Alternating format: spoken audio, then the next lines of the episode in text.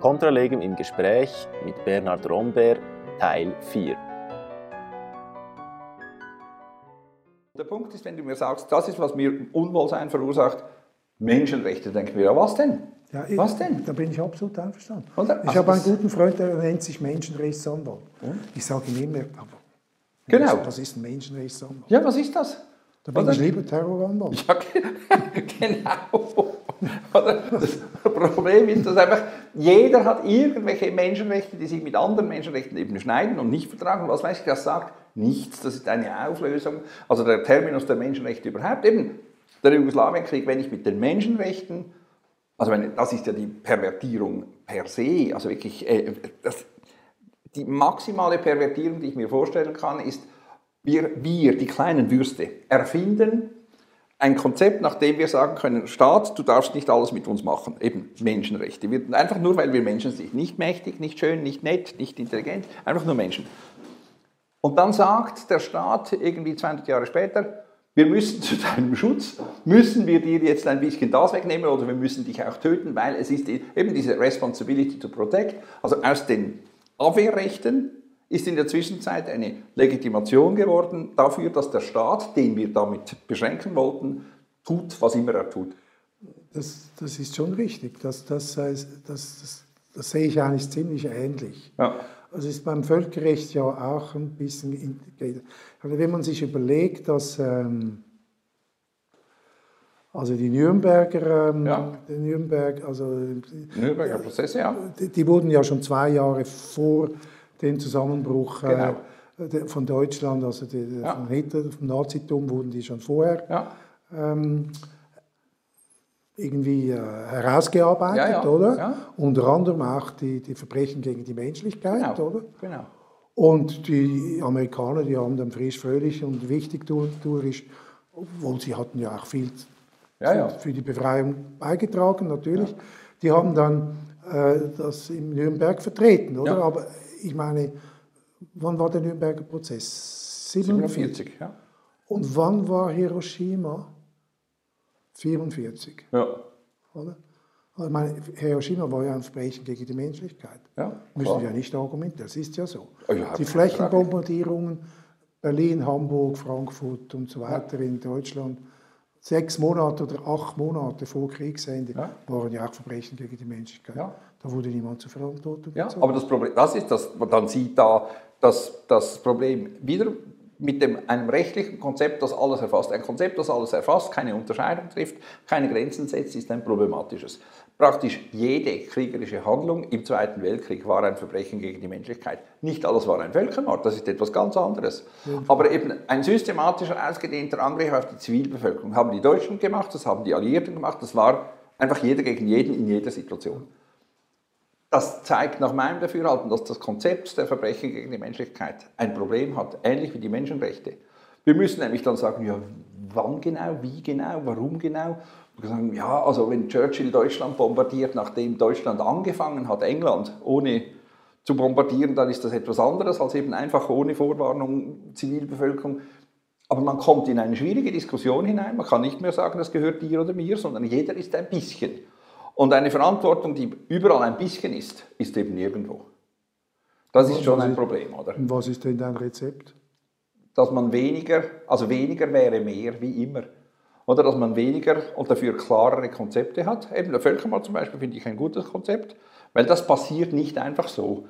Also das scheint mir relativ deutlich. Ähm, ein ausgedehnter Angriff auf die Zivilbevölkerung, ähm, das ist, wenn du einen Krieg, eben, sagen wir mal ähm, Irak, Schock and Awe. Und dann hast du irgendwie 2000, ich weiß nicht die Zahlen auswendig, 2000 ähm, Soldaten oder 3000 oder 5000, aber irgendwie 100.000 Zivilisten, die sterben. Man kann dann schon fragen, ob das ein ausgedehnter Angriff auf die Zivilbevölkerung ist. Also wenn das Verhältnis so ist, nicht das auch zivil, das ist nicht einfach Collateral Damage. Ähm, man kommt doch in ein Problem hinein, zu sagen, nein, das ist keine, kein Verbrechen gegen die Menschlichkeit, weil das war, es geht dann nur noch darum, wer hat Recht oder wer ist bei den Guten. Das scheint mir juristisch eine schwierige Frage Wer zu hat sein. die Macht? Ja, genau. Die Frage ist nur, wer die Macht hat. Ja. Wer bestimmt darüber? Also Ja. wieder Ausnahmezustand Ja. von Karl Schmidt. Wer Genau. bestimmt darüber? Genau. Also, äh, es ist, das, ich meine, die, die, die, USA, die sagt, äh, die hat sich ja diesen, die hat sich dem ISS gar nicht unterstellt, Ja. dem Strafgerichtshof. Ja, genau, klar. Und, und jetzt habe ich gelesen, dass äh, die, die in England haben sie beschlossen, aber ich bin nicht ganz sicher, ob das jetzt so stimmt, aber sie haben beschlossen, dass eine Amnestie äh, gewährt wird für alle Kriegsverbrechen, die äh, britische Soldaten vor den letzten fünf Jahren Ja. gemacht haben, Ja. beziehungsweise man ihnen vorwirft. Ja. Stimmt das? Also, das ist doch äh, die Menschenrechte. Ja, ich bin völlig einverstanden. Oder? Das ist die, die politische Macht entscheidet. Auf der einen Seite bin ich sprachlos, jetzt wenn ich deine Akte anschaue, auf der anderen Seite bin ich wie quasi neidisch, weil es noch relativ klar ist, das ist der Terroristenanwalt, wir wollen das und das kommt auch nicht versteckt oder verlogen daher. Es ist dann relativ eindeutig, ah, jetzt konnten wir den nicht, was weiß ich, aber es wird relativ deutlich und klar gesagt, dass du nicht zu den Guten gehörst. Also das ist sehr deutlich, sie sind einfach wir untersuchen. Also bin ich jetzt noch stolz darauf. Genau. Und das scheint mir eben anders geworden zu sein. Wir haben heute einen Zustand, der materiell sich überhaupt nicht geändert hat. Es ist immer noch sehr klar, welche Interessen und was Macht äh, für eine, ähm, äh, einen Einfluss oder eine Bedeutung hat. Wir sind aber nicht mehr so bereit, ähm, zuzugeben, dass wir eine entsprechende Position haben. Wenn ich etwas sehe, in erster Linie, das sich wirklich verändert hat, dann ist diese Unehrlichkeit. Ich habe mal in einem Interview gesagt, das sei alles viel verlogener heute. Ja, oder? Und dann wurde das gar nicht gutiert. Aber ich finde auch, dass der, also ich finde das ganze Strafsystem, also Strafprozessrecht, Ja. also die ganze ist viel verlogener, weil Ja. man, man, man räumt so ganz viele Rechte Ja. ein und dann kann man sagen, ja, ist ja alles super, oder? Aber, aber effektiv werden sie dann hinten herum nicht eingehalten. Genau. Und die Unschuldsvermutung wird pervertiert. Und Genau. Ich finde es verlogener, ja. Das einzige Positive ist der Anwalt der ersten Stunde, Ja. weil da können wir Einfluss nehmen. Ja. Und das andere ist äh, die, die ja, ja, nein, der Anwalt der ersten Stunde. Und, und dass man jemandem sagt, er dürfe die Aussagen verweigern, wobei das gar nicht so super ist, weil die meisten wissen gar nicht. Sagen, ich sage jetzt lieber etwas, dann mache ich genau. einen guten Eindruck. Ja, oder? genau. Oder? Der Anwalt der ersten Stunde ist eigentlich für mich das Beste, was, was bis jetzt herausgekommen ist, Ja. weil man da als Anwalt noch, als Anwältin noch direkt Einfluss nehmen kann. Vielleicht noch etwas zu, zu, zu, zu dieser Verlogenheit. Ja. Ich weiß noch, ich glaube, das war in den 90er Jahren, da haben sich linke Anwälte extrem dafür eingesetzt, dass der Haftrichter eingeführt Ja, wird. Damals genau. entschied ja der Bezirksanwalt, hieß es in Zürich Staatsanwalt, Genau. entschied über die Haft und, Ja. und dann ging das irgendwie an die Staatsanwaltschaft Ja. rüber und so weiter. genau. Und die haben sich damals eingesetzt, kamen auch durch, Haftrichter, EMRK. genau. Und ich habe damals dann immer gedacht, was ändert das in der Praxis? Genau. Es hat nichts geändert, im Gegenteil. Im Gegenteil, oder? Im Gegenteil. Ja. Das Zwangsmaßnahmengericht macht, was der Staatsanwalt sagt. Ja. In Zürich. Ja. ja, nein, das ist anders war auch so.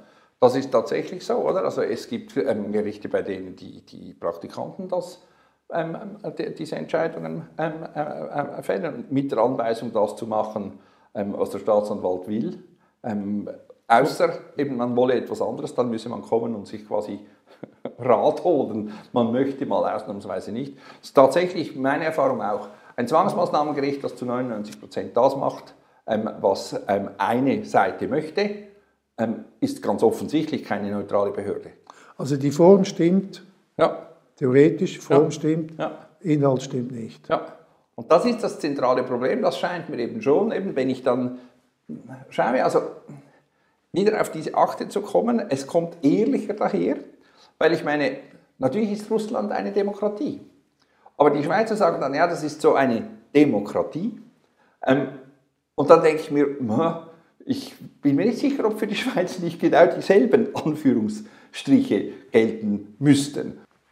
Um ein Beispiel zu geben. Ich finde es überraschend, dass im Rahmen der Geschichte mit dem IS ähm, die verschiedensten Länder, inklusive die Schweiz, aber selbst, was weiß ich, Erfinder der Freiheitsrechte, die Engländer, Leute ausbürgern.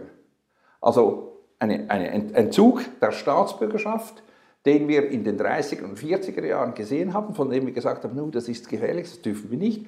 Jetzt findet man die Möglichkeit, ja, wenn es keine Staatenlose gibt, ähm, dann kann man das trotzdem machen. Was ich, es wird mich persönlich verunsichert das, weil ich immer ganz stolz meinen Pass gezeigt habe und gesagt, dieser Mensch darf nicht aus dem Land hinaus und was weiß ich, gegen seinen Willen. Und, dann gedacht, und wenn Sie mir jetzt diesen, diesen Pass wegnehmen, dann dürfen die das plötzlich. Und wann dürfen sie es wegnehmen? Ja, wenn, wenn sie halt entsprechende Bedingungen haben. Das deutsche Bundesverfassungsgericht hat gesagt, ja, wenn man das Papier bekommen hat durch Täuschung, dann kann man es auch wieder äh, entziehen. Die Engländer sagen, du hättest eine zweite Staatsbürgerschaftsmöglichkeit. In Pakistan, die, die entsprechende Dame war, hatte nie die pakistanische Staatsangehörigkeit, aber man entzieht ihr das und die Schweizer entziehen es ebenfalls irgendeiner Frau, weil sie, weil sie zum IS gereist ist ähm, und dort einen IS-Terroristen scheinbar geheiratet hat. Und auf die Frage des Journalisten, ähm, ob die denn irgendetwas außerdem Böses gemacht habe, ähm, die Antwort dann erhält von offizieller Stelle, ja, das wisse man eben nicht so genau, es sei ja schließlich weit weg. Aber der Verdacht konnte nicht ausgeräumt werden. Ist genau der Punkt. Und jetzt sind wir wieder bei dir, oder? Genau, genau. aber es gibt einen Zürcher Anwalt, der Anfangsjahr gesagt hat, glaube ich in einem Interview, er hat gesagt, ähm, diese Einbürgerungsgeschichte, ich bin jetzt nicht ganz sicher, ja. aber ich glaube, er hat gesagt, diese Ausbürgerungsgeschichte, die erinnert ihn an, an, an, an das Deutsche Reich. Ja. Und da gab es einen Artikel nachher in einer Zeitung gegen ihn, da standen einem die Haare zu Berge, oder? Ja, aber ich meine, das ist doch das, oder? Ja, natürlich. Also ich finde das beängstigend, dass nur schon ähm, die Analyse dessen, was passiert, offensichtlich unerwünscht ist. Und jetzt zu Zeiten von Corona ist das natürlich noch viel krasser geworden. Also wenn du irgendetwas sagst, was nicht gerade, dann bist du sofort im, im Boot mit irgendwelchen Verschwörungstheoretikern, was weiß ich. Nur schon Zweifel anzumelden an irgendeiner Position reicht gegenwärtig aus. Aber wegen der Ausbürgerung noch, ja. also meine, da hat doch, früh, da hat doch vor kurzem ein Nationalrat namens Glarner ja. hat eine, Nationalrat, eine Nationalrätin, der Frau Aschlan. Aschlan. Glaube ich, äh, Frau Aschlan gesagt. Ja. Und hat dann hinzugefügt, aber jetzt bin ich mir sicher, ob das sie oder eine, ob eine ja. andere gemeint hat, dass man eigentlich einen Vorstoß machen müsste, dass DoppelbürgerInnen und Doppelbürger, dass die nicht mehr in den Nationalrat und Ständerat gewählt werden dürfen, weil, ja. also bitte sind Bürger zweiter Klasse. Die Juden waren auch Bürger zweiter Klasse, bevor sie ausgebürgert wurden. Genau.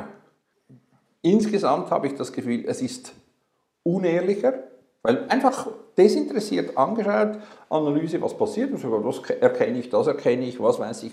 Aber wenn du das sagst, ähm, dann bist du sofort äh, quasi in einem emotionalen Diskurs, also nicht mehr ist das ähnlich, strukturell ähnlich, ja oder nein. Es geht ja nicht darum zu sagen, dass jemand ein Nazi sei, das geht ja nicht um das, es geht doch effektiv um die Frage, machen wir nicht etwas, was gefährlich ist. Und das scheint mir gegenwärtig ein, ein wirkliches Problem, ähm, dass ich mit kaum eben, also es geht nicht darum, das sind irgendwie rechtspopulistische Idioten, die nicht zuhören. Das sind genauso, also an sich intellektuell gebildete, ähm, sich links definierende, die, die genau gleich reagieren. Also es hat mit links und rechts, mit Intelligenz oder nicht, wenig zu tun. Es hat mit, mit, mit Emotionen zu tun. Und das scheint mir schon ein bisschen ein Problem. Wobei das links und rechts muss man schon ein bisschen aufpassen. Also, ich, meine, also, ich bin ja da kein, äh, teile ja nicht Noten, aber äh, also, die, die, heutige sozialdemokratische Partei, beziehungsweise seit, kann man heute und schon seit, ja. seit zig Jahrzehnten kann man nicht als links bezeichnen. Also genau. bezeichne genau. ich nicht als links. Genau. Oder? Genau. Also, und dann hat man natürlich noch die Linke außerhalb des parlamentarischen Betriebs. Und die funktioniert jetzt in Bezug auf Ausländer oder was jetzt ja, alles diskutiert wurde, ist anders. anders. Ja. So oder? wie ich es wahrnehme. Ja, nein, ich bin völlig einverstanden. Genau das ist der Punkt, oder? Also das, aber das geht in dieses Thema hinein der Verlogenheit oder der Unehrlichkeit. Mhm. Ähm, der, und zwar in, das ist es ist ja nicht einmal Verlogenheit, man, die, die Leute sagen ja nicht das Gegenteil von dem, was sie eigentlich meinen. Es ist einfach schwammig. Sie meinen etwas und sagen es aber so, dass es auch etwas anderes heißen könnte. Ähm, und nach meiner Überzeugung kann man so keine Gesellschaft ähm, bauen, weil jeder immer alles verstehen will oder kann, wie er möchte. Und er kann es hinterher auch immer modifizieren, das habe ich so nicht gesagt. Aber wenn du nicht Entscheidungen triffst, dann kommen wir nicht weiter. Und das ist mein Eindruck wäre, dass wir wie so in einem Hamsterrad immer an derselben Stelle so tun, als hätten wir demokratische Prozesse und in Wirklichkeit läuft einfach irgendetwas ab